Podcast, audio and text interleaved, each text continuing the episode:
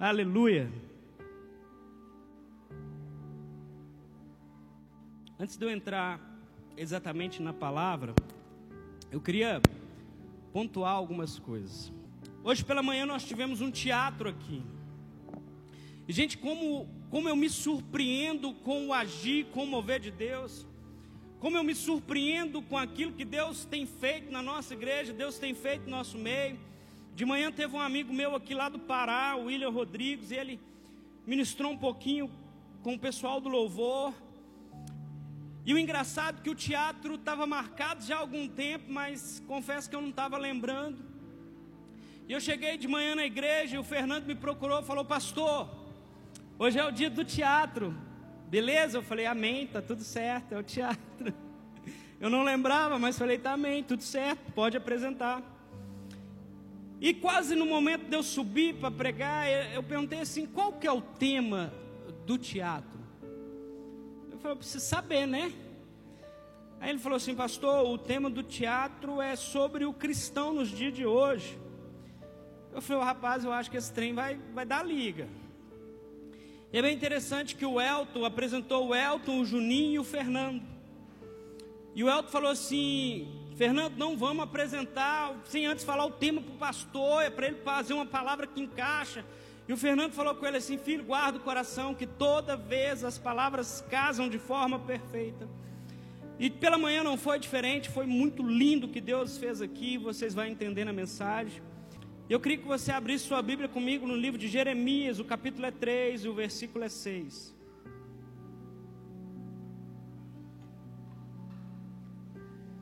Livro de Jeremias, o capítulo é 3, o versículo é 6. Enquanto você abre a sua Bíblia, queria pedir para você que não se sinta ofendido comigo. Essa mensagem é algo que tem tem moído meu coração durante toda a semana.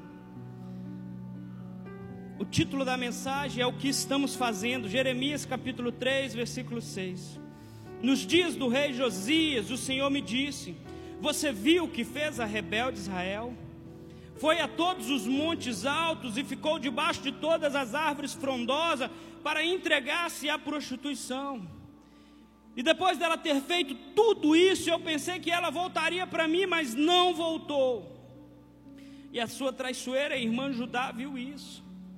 Quando por causa de tudo isso, por ter ela cometido adultério, eu despedi a rebelde Israel e lhe dei carta de divórcio. Vi que a irmã dela, a traiçoeira Judá, não ficou com medo, mas também a ela foi se entregue à prostituição. E aconteceu que pela facilidade com que se entregou à prostituição, ela se contaminou a terra, porque adulterou adorando pedras e paus ou pedras e árvores. Segunda-feira, essa mensagem começou a ruminar no meu coração, Deus começou a falar comigo. E durante toda essa semana, Deus tem falado comigo e trago para mim direções, trago para mim palavras. Eu falo assim: Deus, o que está acontecendo? o que que nós estamos fazendo. E nessa semana, na segunda-feira, eu passei na porta de uma igreja pentecostal, no sentido de uma igreja de revelações, e ao ficar um pouquinho parado ali, eu vi que muitas revelações aconteciam, e, e eu falei assim: Deus, como assim? Como pode alguém revelar tanta coisa assim? Que espírito é esse? Que tipo de espírito é esse? Em contrapartida, eu também pensei, Deus, como o povo está em busca daquilo que querem ouvir? Como que o povo está em busca daquilo que massageia o ego? E aquela igreja estava lotada. E eu olhei e falei, Deus, o que está acontecendo com a sua igreja? O que está acontecendo com o seu povo? E dentro disso eu gostaria de compartilhar duas vertentes nessa mensagem. Não se sinta ofendido comigo, guarde seu coração, mas é algo que nós precisamos pensar neste tempo. Qual direção nós estamos tomando como pastores, como ovelhas, como igreja de Cristo? Qual é a direção que nós estamos tomando, para onde nós estamos caminhando? Nesse texto que nós lemos, Deus está acusando Israel de ter se prostituído. Deus levanta Jeremias para profetizar durante aquele tempo, e a palavra que veio a Jeremias é: olha, fala para esse povo que, que eles estão se prostituindo, e por causa da prostituição eu vou liberar eles, eu vou dar carta de divórcio. Pastor, que tipo de prostituição é essa? De ter adorado outros deuses, de ter se corrompido, de ter se vendido por ouro e por prata, deixado que a ganância, o dinheiro cresça, e qualquer aparência ou coincidência com os dias de hoje é por acaso. Deus chama a idolatria de Israel como prostituição espiritual, e não só chama também Israel, mas a sua irmã Judá, se podemos assim dizer. Deus está dizendo: Olha, eu não desisti de vocês. Se houver arrependimento em vocês e vocês voltarem, eu aceito vocês. A questão é: se arrependam dos vossos pecados, olhem o que estão fazendo. E a nação de Israel passava por um período de divisão. Salomão foi o último rei que estava reinando naquele momento. Com a morte de Salomão, o reino se divide em duas tribos Reino do norte, as dez tribos, e reino do sul, as duas tribos. E agora a nação de Israel se divide. E com a divisão o povo começa a se perder. E se você perguntasse para mim, pastor, o que, que é prostituição? Vamos lá.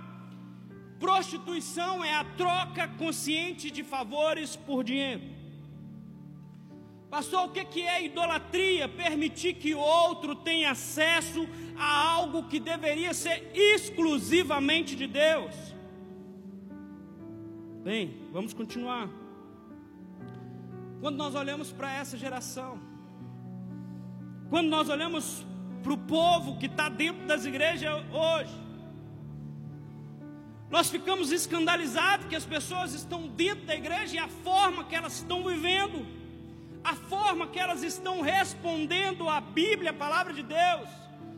Está faltando temor dentro da igreja. Está faltando temor do povo de Deus de entender quem Deus é. A gente está achando que o nosso Deus é um Deus de amor, é um Deus, é, e é mesmo, mas Deus também é justiça. Nos falta amor, nos falta temor. Romanos do 6 a 11 diz assim: Deus retribuirá a cada um segundo seu procedimento. E ele concederá vida eterna aos que, perseverando em fazer o bem, buscam glória, honra e imortalidade. Por outro lado, reservará ira e indignação para todos os que se conservam egoístas, que rejeitam a verdade e preferem seguir a injustiça ele trará tribulação e angústia sobre todo ser humano que persiste em praticar o mal, e em primeiro lugar para o judeu e em seguida para o grego. Ele está falando: olha, para todo mundo, é para aqueles que estão dentro da igreja e também é para aqueles que estão fora, porque a religião de hoje tem se tornado um comércio, a pregação do Evangelho é uma forma de enriquecimento como estilo de vida. É top hoje você dizer que você é cristão. É como tipo assim, para me englobar no meio, agora eu digo que sou cristão. Antes não. Antes o Evangelho nos dividia, nos diferenciava, fazia exceção dos que são e dos que não são. Hoje nós falamos que somos, talvez de fato não sendo, para fazer parte de um grupo. Alguns estão vendendo orações, isso, vendendo oração. Eu recebi um áudio essa semana, faça um pix e receba uma oração e uma revelação. A gente está criando uma geração de lobos, uma geração de consumidores, uma geração que não defendem, não luta por aquilo que é a verdade, por aquilo que é a palavra de Deus. E tudo isso tem se tornado normal dentro da igreja. Não é normal. Só que não deveria ser normal, nós deveríamos estar fazendo alguma coisa. Alguns olham para a congregação local e vê nela como um local ao qual eu posso frequentar e consumir algo. E esse consumo é a palavra que talvez não me transforma, que talvez não me confronta, mas talvez massageie o meu ego. E a pergunta é: será que a palavra já não tem mais poder de transformação? Será que a palavra não é capaz ao ponto de nos transformar e nos modificar? Essa semana eu mandei um devocional falando sobre o texto de Paulo, quando Paulo está em Atenas. E a Bíblia fala que Paulo em Atenas, Paulo começa a pregar o Evangelho. E aí alguns chegam nele e falam assim, arrazoaram dele, dizendo: esse cara é um louco que está pregando isso. Outros, ao olhar para Paulo, diziam assim: olha, sobre estas coisas falaremos num outro momento. Mas a Bíblia também fala de alguns que creram, de alguns que olharam para o sermão que Paulo pregou e falou: olha, a mensagem da cruz é loucura para os que perecem, mas para nós é poder de Deus. Alguns olharam e disseram: é poder de Deus. E aí nós entramos na igreja, mas não permitimos que a igreja de fato entre em nós. Pastor, como assim a igreja entrar em nós? Porque a igreja somos nós, não é o espaço físico. E a igreja que somos nós, ela precisa se relacionar. Mas a igreja de hoje não quer o relacionamento. Ela não contempla a relação, ela se move pelo interesse.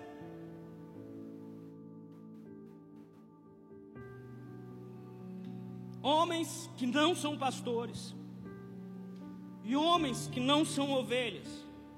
E eu não estou falando de homem no sexo masculino. Lobos em peles de ovelhas buscando na igreja saciar a sua forma de apaziguar a ira ou de buscando dentro da igreja uma forma de trazer paz na sua consciência pecaminosa, no seu estilo de vida que é totalmente distante daquilo que Deus tem falado. E o grande problema de tudo isso é a normalidade. É normal. E se tornou normal a tal ponto que isso não nos incomoda mais. Se tornou normal a tal ponto que nós não queremos combater isso, nós estamos nos calando. Quantos que aqui estão talvez não conheçam um conhecido que participa de tal igrejas, podemos assim dizer, com essa linha? que propõe esse cenário. Uma igreja onde a revelação é o carro-chefe, mas não é a revelação da palavra, é a revelação do CPF, da identidade e de todas as outras coisas. Um aprisionamento da mente. Sete quarta-feira, sete sexta-feira, sete segunda-feira e sete eu não sei o que, é que tem sete na Bíblia, mas é sete, sete, sete. Pode ser seis. É sete. E o que, é que nós estamos fazendo diante disso?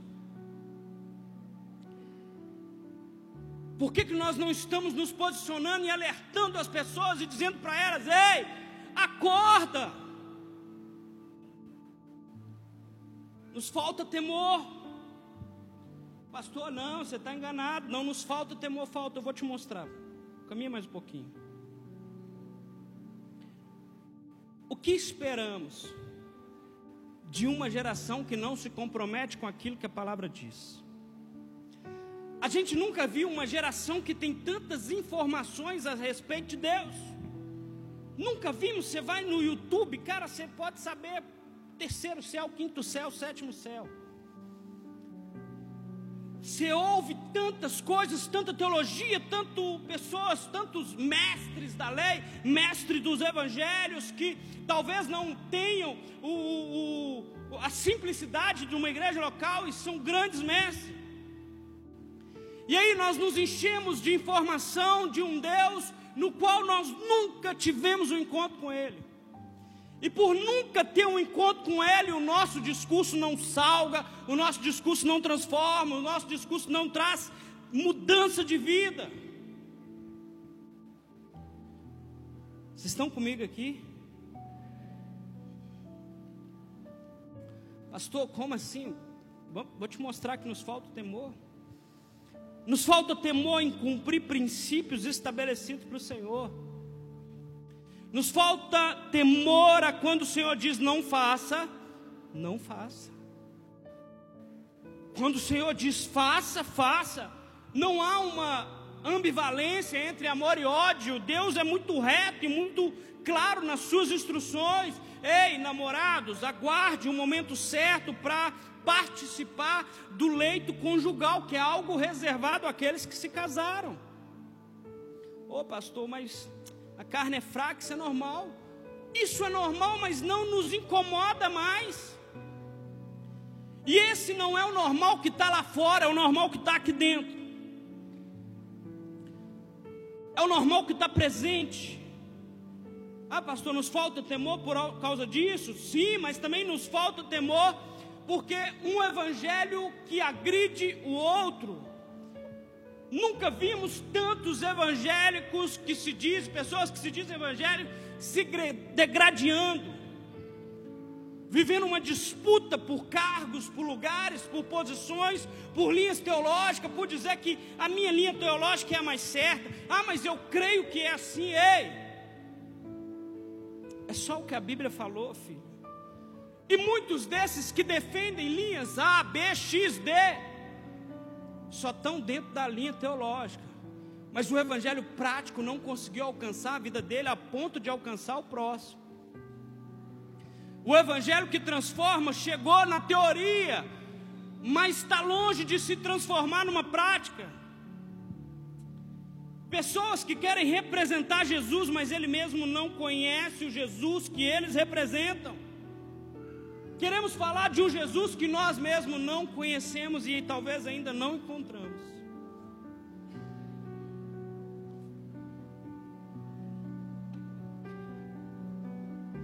A gente representa um Deus que deveria causar diferença entre a igreja e o mundo. E o que nós mais vemos hoje é a semelhança dos dois. A semelhança da igreja com o mundo, é a semelhança daquilo que está acontecendo, porque o irmão do culto de domingo é o mesmo do bazinho da sexta. Porque o irmão do culto de domingo é o mesmo que está vendo pornografia na segunda, é o mesmo que está se corrompendo na terça, o irmão do culto de domingo é o mesmo que pega a amiga de trabalho, é o mesmo que deturpa a palavra de Deus, é o mesmo que bate a grito na esposa, o irmão de domingo. E por quê? Porque infelizmente tem sido o mesmo povo. Não há uma diferenciação de dois povos, tem sido o mesmo povo.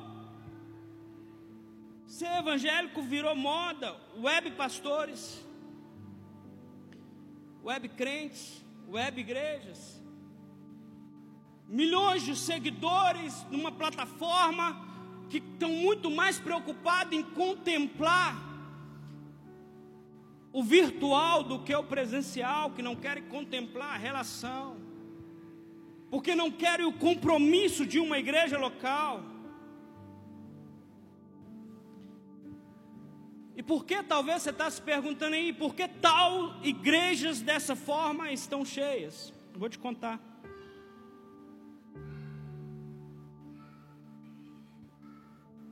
Timóteo capítulo 4, versículo 3 e 4, diz assim: Pois virá o tempo em que as pessoas já não escutarão o ensino verdadeiro seguirão seus próprios desejos e buscarão mestre que lhes digam apenas aquilo que agrada os seus ouvidos, rejeitarão a verdade e correrão atrás de mitos. As pessoas querem ouvir o que o homem tem para falar e não o que Deus tem para dizer. Porque o falar é uma expressão qualquer, mas dizer é quem fala algo com constância e sabe o que está fazendo a gente está querendo buscar mensagens que, que massageiam o nosso ego. E por quê? Porque a gente vive num tempo de carência. Um tempo de carência emocional, uma geração que não consegue lidar com as suas emoções. E essa carência emocional gera em nós uma necessidade de um afago, de uma palavra motivadora e o conteúdo que nós queremos ouvir, muitas das vezes, quando nos dirigimos à igreja, é similar a isso. Deus vai te honrar. A bênção de Deus chegou. Deus manda te dizer: Eis que te digo. Eu quero ouvir que Deus vai me abençoar. Eu quero ouvir que Deus vai mover sobre a minha vida, mas eu não cumpro princípios para que isso aconteça.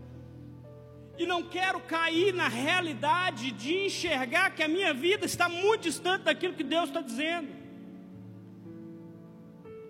E sabe por que procuram locais dessa forma? Porque é mais fácil viver da revelação do outro. Porque revelação gasta tempo, precisa ter comunhão, precisa contemplar a relação com Deus, precisa entrar num estágio de adoração, e adoração produz revelação de quem Deus é. Mas uma coisa que nós não temos hoje é o tempo, é o tempo para dispor para Deus, é o tempo para assumir um compromisso com a obra de Deus. Gente, a gente anda tão compromissado que quando pergunta, olha, você quer se envolver para a igreja? Você fala, eu não tenho tempo.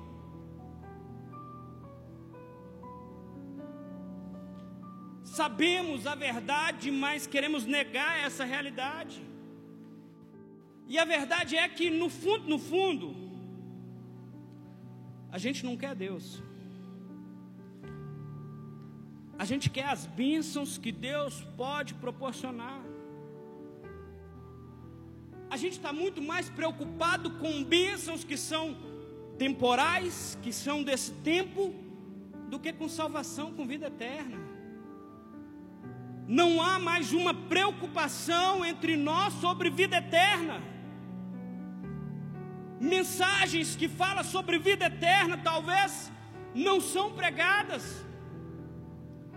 Revelações de conserta, filho, muda de vida, toma vergonha na sua cara, se posiciona. Isso nós não queremos ouvir. Mensagens talvez como essas dessa noite não são pregadas porque levam à falência ministérios e igrejas.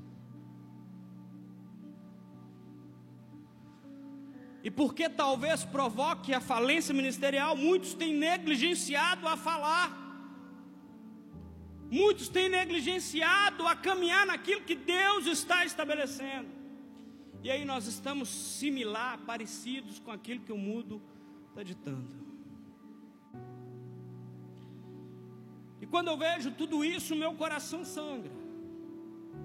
Não porque eu sou perfeito, pelo contrário, gente, vocês não pensam num cara que precisa muito ser transformado sou eu, e eu tenho buscado.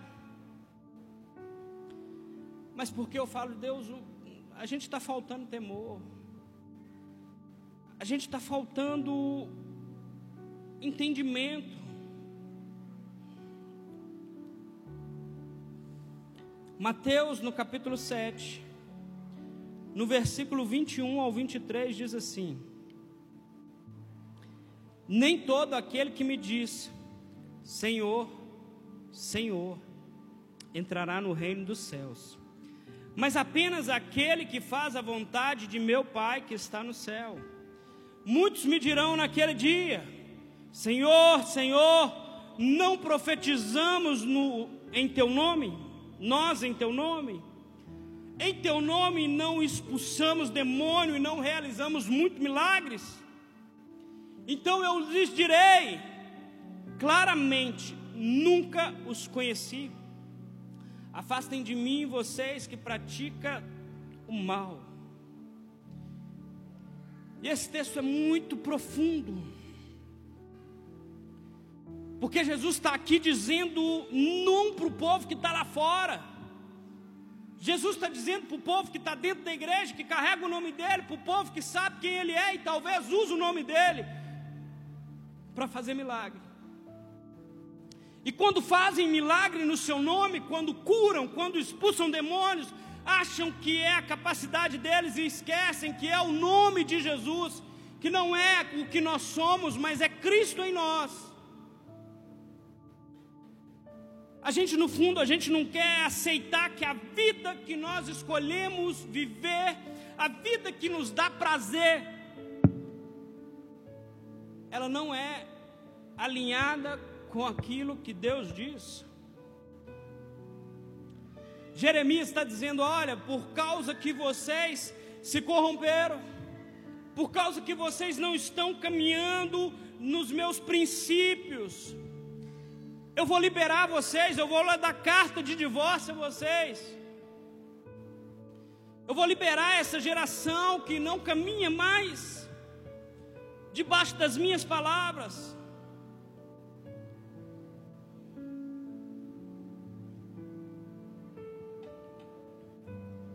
A noiva está flertando com outros noivos. Eu louvei, cantei ao Senhor. E ele vai dizer: Apartai de mim, vós que no domingo me louvava, mas usava decotes sensuais, vivia uma vida que não me agradava. Apartai-vos de mim, vós que desejaram mulher alheia, apartai-vos de mim, vós que não pagaram os impostos, apartai-vos de mim, vós que não entendem aquilo que é a palavra, apartai-vos de mim, vós que com os lábios têm declarado que são meus, mas no fundo vivem as suas próprias vidas e são senhores de si mesmos.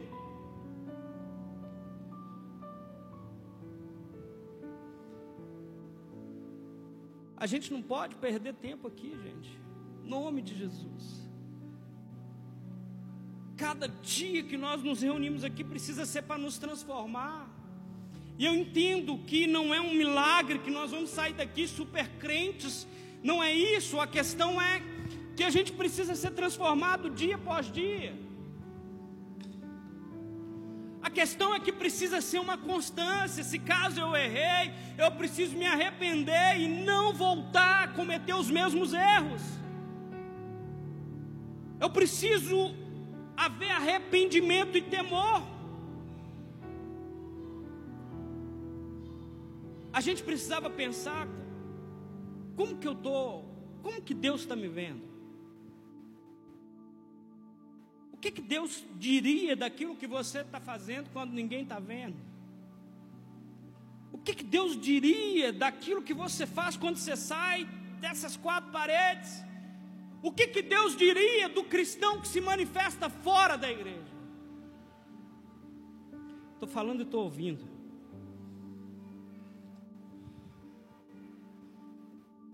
E aí, o Senhor começa a dizer: Apartai-vos de mim, aqueles que acham que a vida cristã se resume a um culto de domingo. Apartai-vos de mim, vós que acham que é o fazer, mas não contemplam a relação. Apartai-vos de mim, vós que tem feito minha obra desordenadamente, de qualquer jeito, não por adoração, mas por obrigação. Apartai-vos vós de mim, que quantas vezes se negou a seguir os meus caminhos e a servir na obra. Quantos de nós não estamos negando Jesus? Quando nos renunciamos a envolver com as coisas de Deus, gente, não estou falando só daqui da igreja. Porque talvez você ache que o sermão se limita àquilo que acontece aqui, não, gente. Cristo, se Cristo se manifesta só aqui nesse culto na nossa vida, já está errado. Apartai-vos de mim, você que permitiu que a bênção de Deus se tornasse maior do que o abençoador. Você que não entendeu que foi a mão de Deus fazendo sobre a sua vida. E aí, agora que a bênção chegou, você acredita que Deus não é mais necessário nessa relação. Como que a gente pode congregar no domingo e não temer Jesus na segunda-feira? Como que nós podemos entrar numa igreja, escutar a palavra de Deus e sair daqui como se nada tivesse acontecido? A gente está agindo como loucos. A gente está indo para a casa de Deus, mas no fundo nós não acreditamos que tem Deus na casa. A gente está indo para a casa de Deus, mas nós talvez acreditamos que Deus já não mais está lá. Nos falta temor. Temor para ser transformado. Pastor, o que tenho eu a ver com essa mensagem? Tudo. Nós estamos aqui porque nós precisamos ser transformados. Permita que essa mensagem possa entrar no seu coração. Permita que Deus possa te transformar. Não precisa ficar ofendido com o que eu falei, não falei nada para você, eu falei talvez sobre as atitudes que nós praticamos, que são contrárias àquilo que Deus estabeleceu. E eu queria ler mais um texto, hoje nós vamos para casa mais cedo. Mateus capítulo 23, o versículo é 13.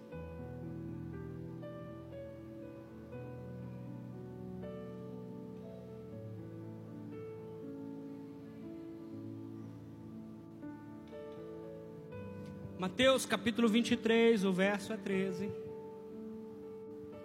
Está escrito assim: Ai de vós, mestre da lei e fariseus, hipócritas, vocês fecham o reino do céu diante dos homens, vocês mesmos não entram nem deixam entrar aqueles que gostariam de fazê-lo.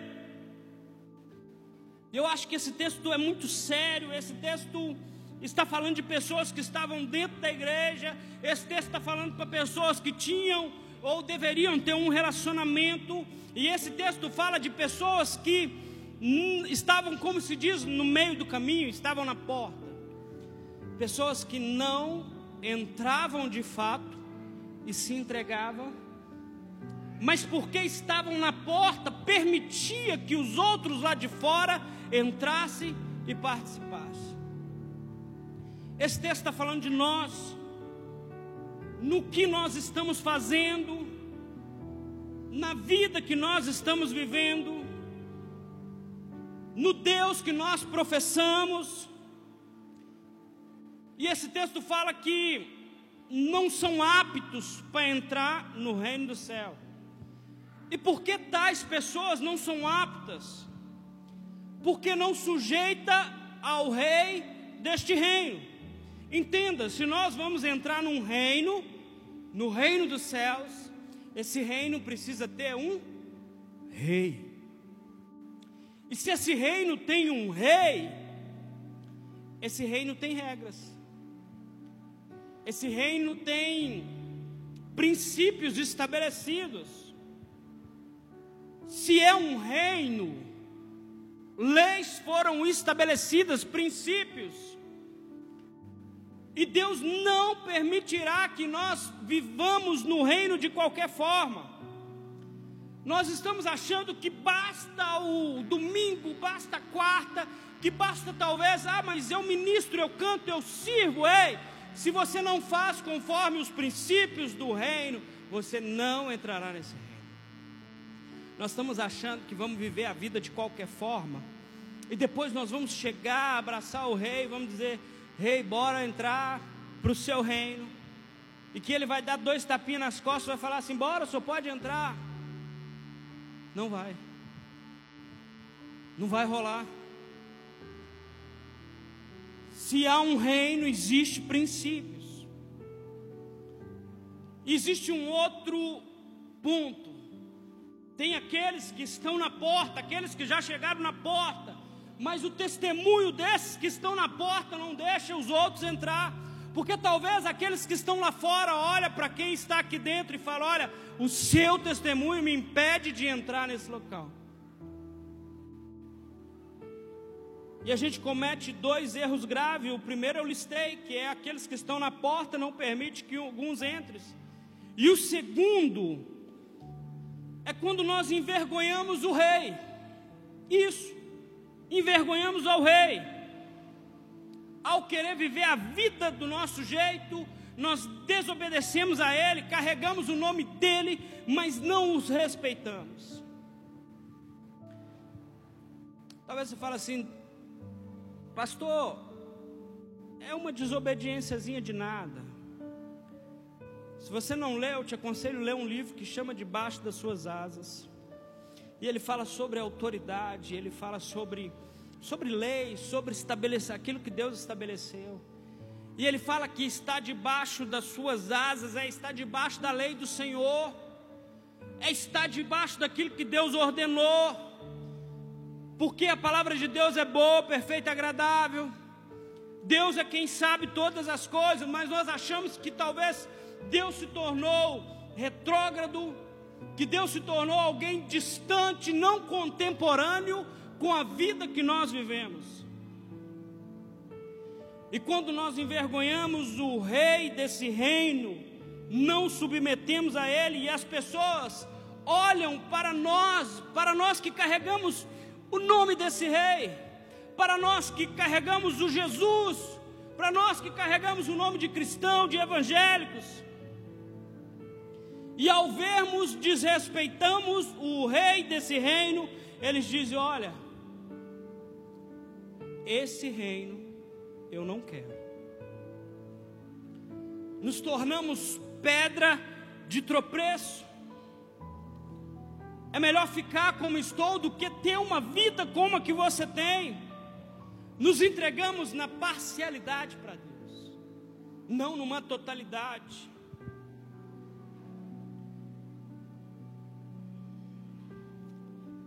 Quando eu, eu vejo tudo isso, que eu meditei durante essa semana, a minha oração é: Deus, derrama temor no nosso coração. Derrama temor no nosso coração, para que nós possamos transformados, para que a gente não venha e não, e não se relacione com Deus como é, essas duas horas, talvez, que você passa no culto. mas que seja uma extensão, aquilo que acontece aqui é uma extensão do que acontece na sua casa. Gente, a gente desrespeita a Deus, são, são coisas pequenas. Tem as grandes, mas tem as pequenas. E se a gente quer ter um evangelho que tem capacidade de alcançar a vida de alguém, a gente precisa nos submeter a, ao rei desse reino.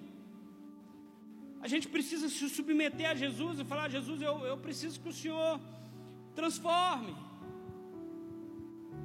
E como que essa mudança vai acontecer com sermões como esse? Não. Isso confronta, mas isso não é transformação. A transformação é quando nós nos alimentamos da palavra, e esse entendimento não parte de mim para vocês, mas esse entendimento flui de vocês, de dentro para fora. E você vai começar a dizer: Olha, eu não vou fazer isso porque Deus falou que não é para me fazer. Porque quem tem palavras de vida eterna é o Senhor. O que nós fazemos aqui no domingo é aprender, é, é, é, é ver o que Deus está se movendo, é entender esse tempo, é talvez ser sacudido, mas isso não substitui o tempo de relacionamento. Quando Deus fala, olha, entra para o seu quarto, fecha a porta, Deus não está querendo dizer literalmente para você entrar no seu quarto, mas Deus está falando: olha, sabe o local que é a maior intimidade de um casal acontece? Você sabe onde que é o local onde casal, um homem e mulher, tem de mais íntimo? É no quarto. E é esse momento de intimidade que eu preciso ter com você. É esse momento que eu preciso que você gaste comigo.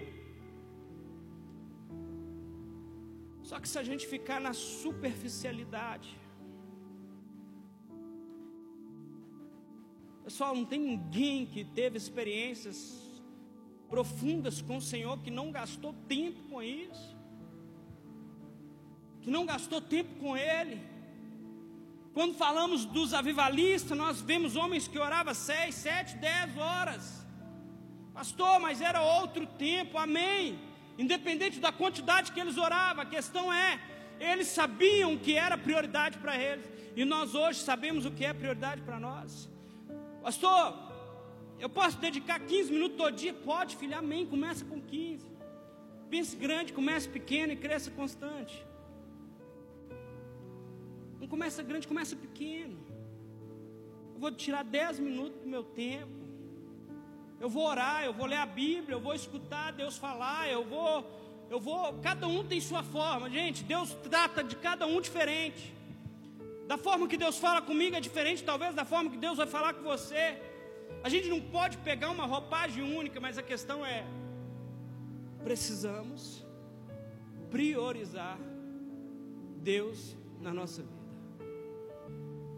E pela manhã hoje eu fiquei muito muito temeroso, quando eu vi o teatro que o Fernando apresentou junto com o Elton, com os meninos, e vi a palavra que Deus tinha estabelecido, e não houve combinança nenhuma, acordo nenhum, mas houve o Espírito Santo direcionando, e eu falei, Deus, há temor.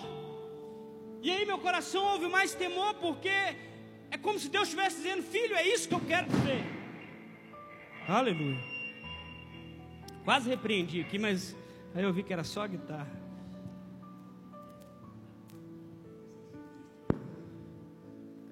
A gente precisa contemplar a relação. Eu queria que você se colocasse sobre seus pés. E a gente vai cantar um louvor. E eu não queria que você somente cantasse, que você somente orasse, mas eu queria que você se entregasse em adoração. Eu queria que nessa noite você dissesse: Deus, eu, eu não posso sair daqui da mesma forma que eu entrei. Deus, eu não posso, eu me recuso a sair daqui da mesma forma que eu entrei. Eu preciso ser transformado pela tua palavra.